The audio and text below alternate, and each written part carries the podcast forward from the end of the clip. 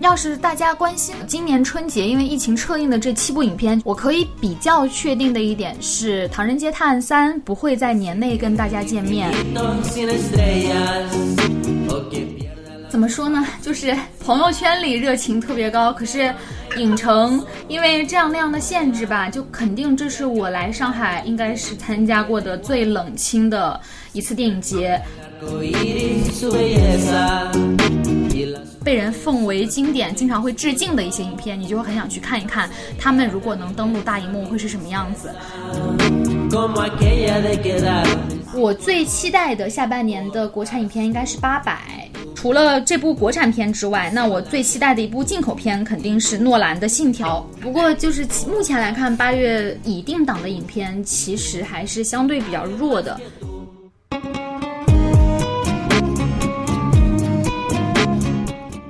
欢迎大家收听最新一期的会客厅，我是小野。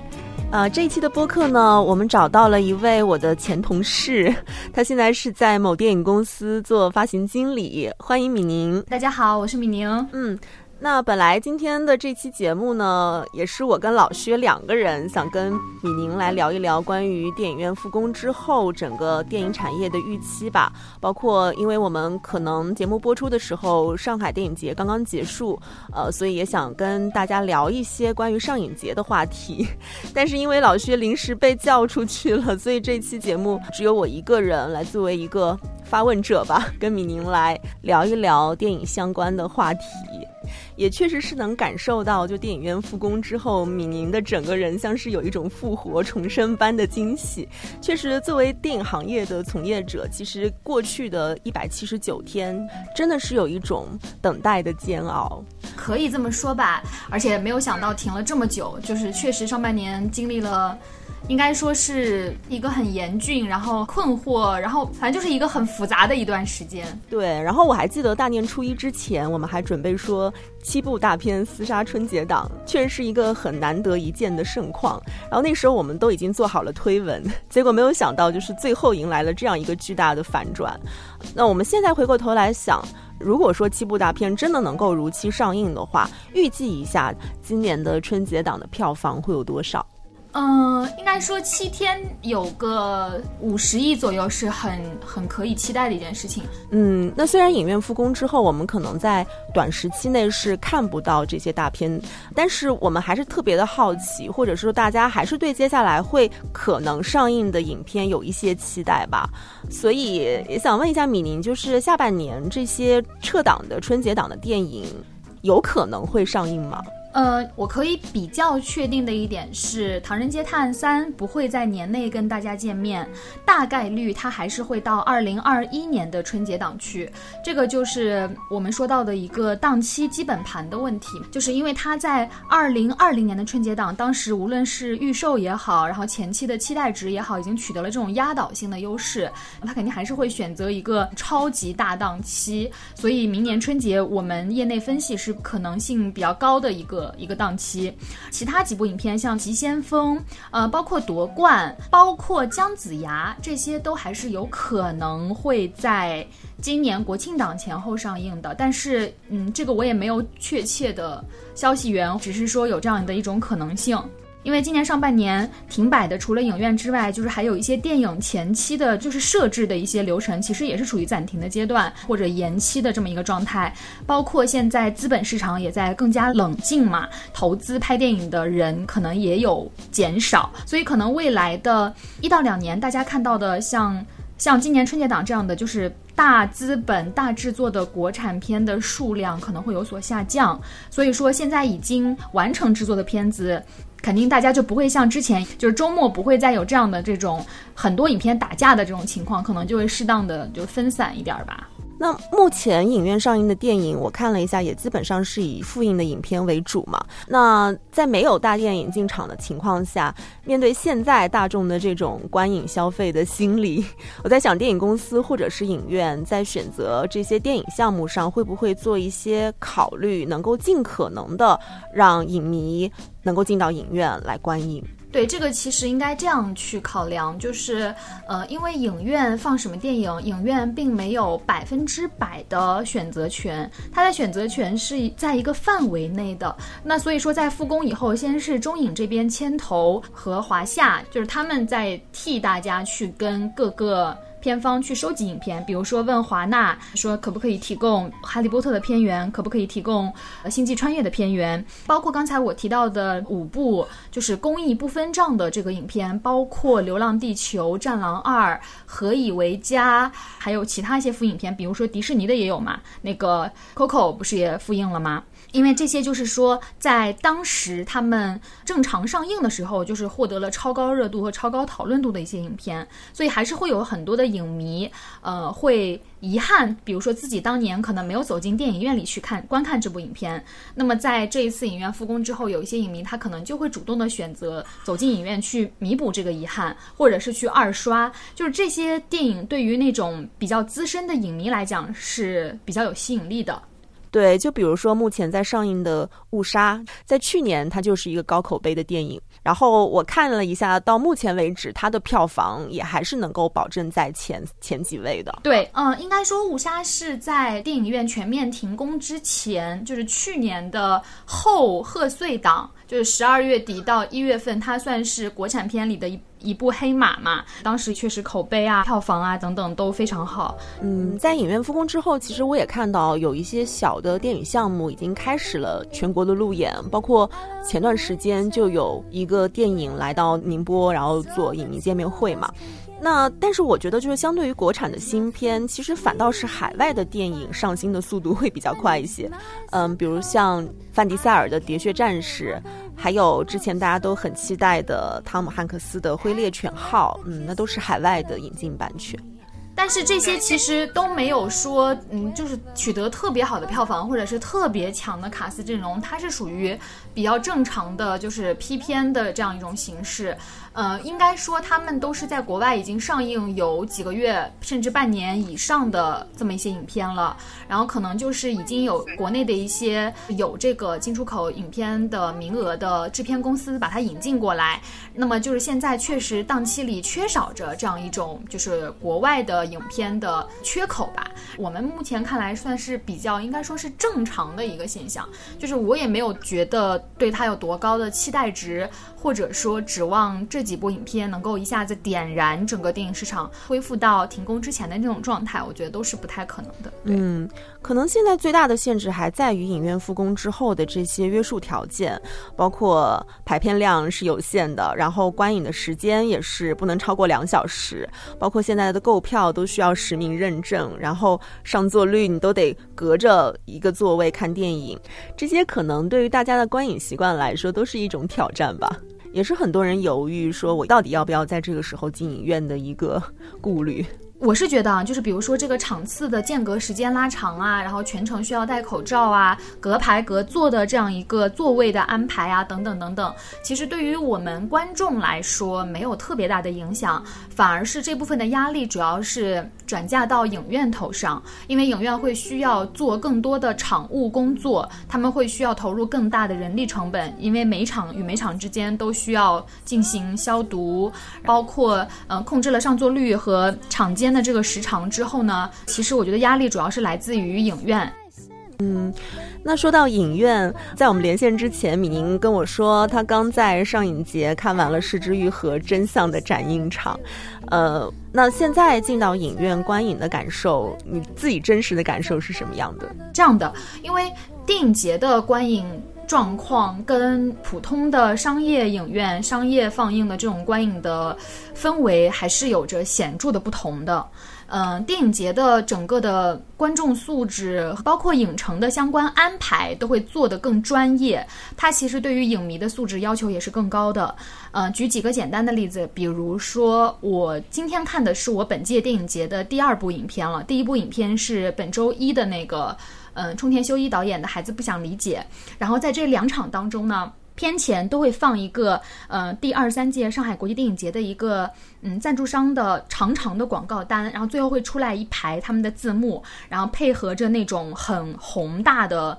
音乐。完了，呃，最后就会出来那个第二三届上海国际电影节的一个 logo，这个是前面二十二年每年都有，但今年有一个小小的变化，就是出来这一行字之后呢，这一行字它缓缓的上浮了一点点，让出来了屏幕的一点点位置，然后又出现了与您重逢。这四个字，然后就会有人鼓掌。这好像就是上海电影节那个钟相见的海报出来之后，在朋友圈刷屏的那种感觉。对，特别兴奋。然后每一场放映结束呢，大家也都有人自发的鼓掌，而且几乎所有的观众都是等到字幕滚完、场灯亮起才起身离场，全程也没有人讲话，也没有人拿出手机来拍照。所以就是 就是电影节的这个观影场次，我觉得它其实是带有一点学术氛围的，就它比较严肃。嗯，其实上影节相对于欧洲的三大电影节来讲，可能它会更加的亲民一些，就是偏向于普通的观众。像欧洲的电影节，他们可能更多的是偏向于媒体场的放映，呃，这种感觉会不一样。是的，但是它还是就是非常的，呃，怎么说呢？就是上海电影节它还是一个很影迷向的电影节，然后我就觉得。就是大家这样聚在一个影厅里去观看一部影片，跟这些感觉平时好像没有什么交集的人，也不会和他们去交流对于一部电影的感想或者看法，聚在一起的感觉还挺神奇、挺奇妙的。嗯，之所以这次上影节会受到很多的关注，也是因为它是影院复工之后的首个面向大众的电影节嘛。呃，之前还有一个 First，但 First 是相对来说比较小众的。那根据你在现场的观察，就这一届的上影节，大家的热情如何？跟以往相比，怎么说呢？就是朋友圈里热情特别高，可是影城因为这样那样的限制吧，就肯定这是我来上海应该是参加过的最冷清的一次电影节。嗯，其实电影节除了常规的放映，就是展映活动之外，还有很多线下的。那个活动，就像比如说，嗯，一些老牌的电影制作公司会举办自己的宴会，呃，或者是主题的活动，还会有很多的，嗯，国产影片，也会有一些进口片，就是在这个时间去做首映礼啊、发布会啊，然后或者是一些主题的宣传活动等等等等。那么在今年的电影节上，你会发现这些事情基本上都没有。就是很冷清，因为以往的电影节，它不光是影迷的盛会，它也是行业内就是大家呃进行沟通、信息互换、洽谈合作的这么一个盛会。所以那段时间的上海本来应该是非常热闹的。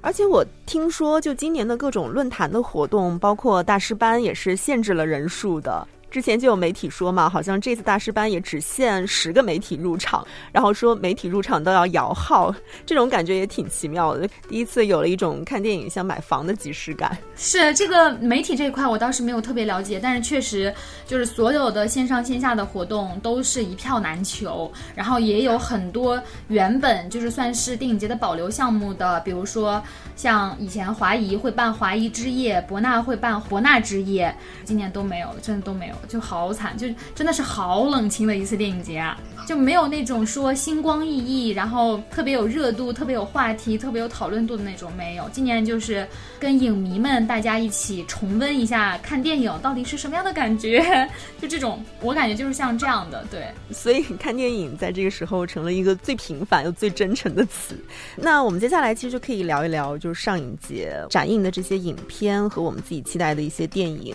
确实是比较经典向的，而且有好几部还都蛮想看的。比如嘞？比如呃，其实是这样，就是说实话，就很多的影片，我刚才说就是比较经典向的嘛。那到目前都会有一些一零八零 P 的资源已经有，包括这次“一带一路”的主题展里面有爱沙尼亚的《真相与正义》。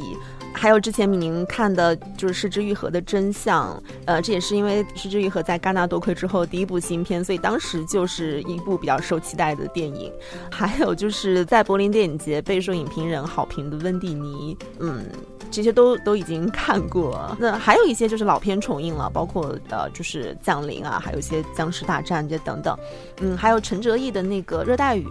也是在金马奖就获得了大奖的作品，但是在大荧幕上重新看一遍的感觉可能会不太一样。所以就是一九一七嘛，我就还蛮想在大荧幕上看到。一九一七的话，你电影节看不到也不必遗憾，因为它八月七号就公映了，所以就等到时候走进电影院去看就可以了。嗯，还有。就这次有《哈利波特》全八部的放映嘛，然后之前我同事想抢票，结果就发现。已经全部满场了，抢不到也不用遗憾，因为哈利波特的票虽然抢不到，但是哈利波特八月十四号也要公映了，而且它还是这样的，它同时做了很多版本，就是它有那个三 D Cinity 的版本，然后也有那个剧目三 D，然后有那个杜比的版本，也有 MX 三 D，所以我觉得这个确实还挺值得重刷的。然后嗯，今年电影节那天早上同一时间所有场次同时开票嘛，就会有人希望自己能够抢到就是一到七一共八部影片的票。这样就可以在电影院，就像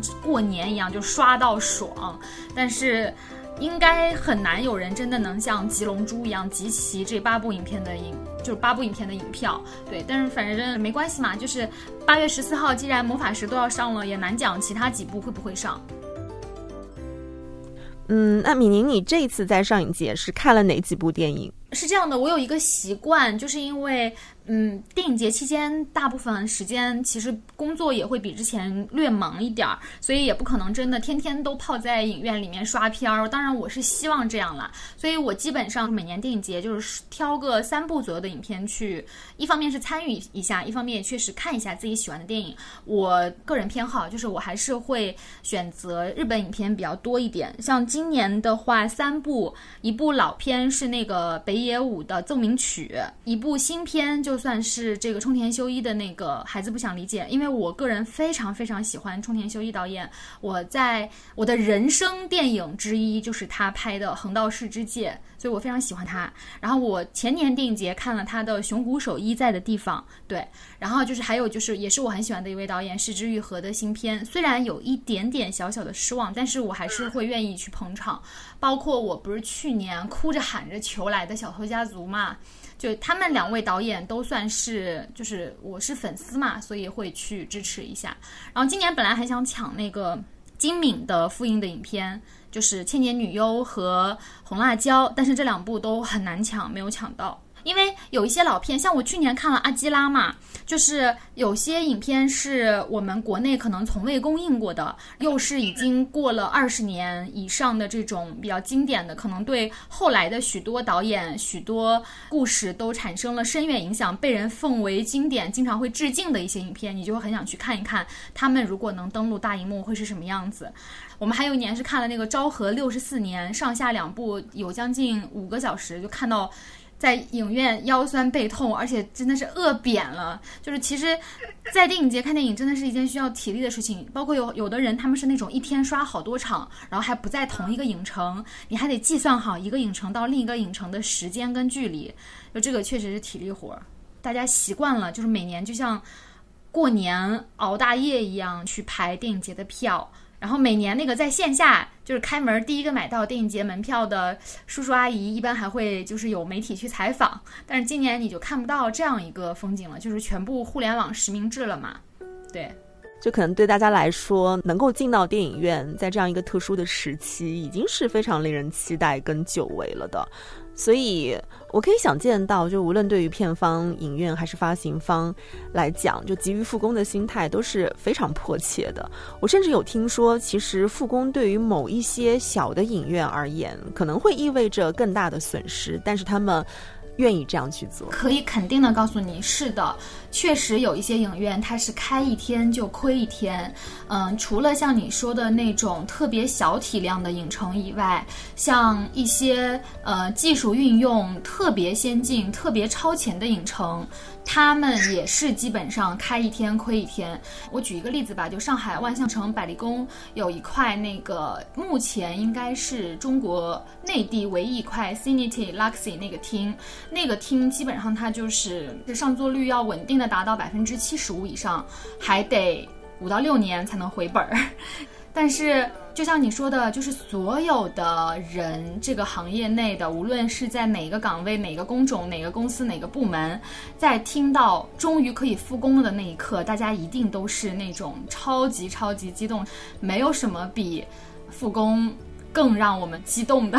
因为无论说现在有多少的限制，但是大家都还是会比较乐观的去相信这是一个阶段性的状况。那对你们行业的人来说，现在是不是一个空前团结的时候，就都朝着一个同一个目标前进？我好像也没有感受到，但是就是，嗯，同一个工种吧，同一个。团结的人们都空前团结，比如说影院与影院就非常之团结，然后我们发行与发行小伙伴之间也会比较团结，就是大家不再像以前一样，就是会有那么强烈的竞争意识。现在就感觉好像你有你上，你行你来，就这种，就是大家都想说能让这个市场尽快的回到在停工之前的状态，能让它尽快的从温热到繁荣，大家都希望它能够更好起来。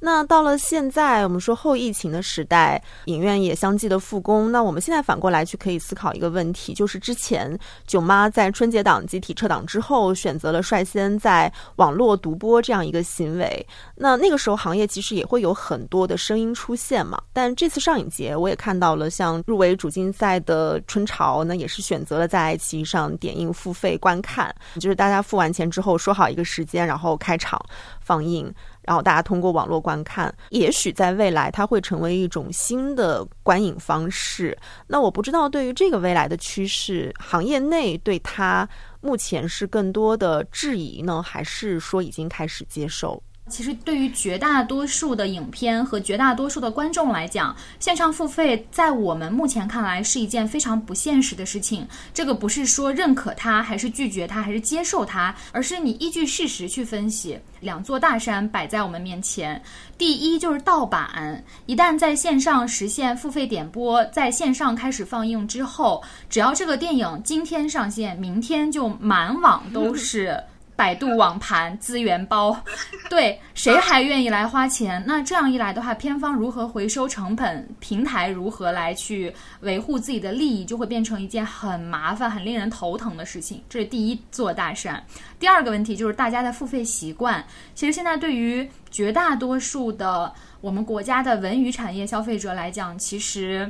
愿意去付费的人还是少数吧。应该来说不到万分之二，就是愿意积极主动的为一部电影在线上点映的这种模式去付费的人不到万分之二。那对于我平台来讲，我可能花了五千万买了一部电影的版权，在我这里做独家的点映，结果呢，最后也就两百万的，就甚至就几十万人付了这个钱，然后就只有两百万的这个利益的回收。那我下次还会再买吗？我肯定势必还是会冷静再三考虑再三。所以你要想，这个还是涉及到。如果说我这个电影在线上点播之后，我不能卖钱，那它是打击的是很多方面，就是它打击的是整个全产业链，所以这个其实目前来讲还是不太现实的。虽然我们今年上半年确实看到有很多影片在各大视频网站上线，从囧妈开始到后面有肥龙过江、有大赢家，但我觉得这些更多的是一种迫于无奈的选择吧，或者说是一种试水吧。总之，目前来讲，我觉得电影市场去接受。大量的院线电影转网播的，我们所谓的专业术语叫院转网嘛，就院转网这个事还现在谈及还有点为之过早。对。那最后我们想聊一聊，就是未来即将上映的影片，以及自己期待想在大荧幕上看到的电影。我最期待的下半年的国产影片应该是《八佰》，但是它重新剪过了，然后可能没有之前那么好。除了这部国产片之外，那我最期待的一部进口片肯定是那个诺兰的《信条》。海外延期，但是国内可能会在暑期跟大家见面。对，包括像之前的《神奇女侠》这些都在看，但是因为《神奇女侠》和《信条》都是华纳的片子，他们不会自己打自己，所以可能还是会有一个嗯一前一后的时差吧。嗯，不过就是目前来看，八月已定档的影片其实还是相对比较弱的。然后比较值得期待的，可能就是《一九一七》和《哈利波特》，然后再就是对于大多数影迷来讲，可能有些人会在七夕节的时候，因为七夕节毕竟有很多小情侣会约会啊什么的嘛。然后就是七夕节，现在好像也已经蛮多影片定档了，就什么我在时间尽头等你啊，反正有挺多这种爱情片已经扎堆儿了。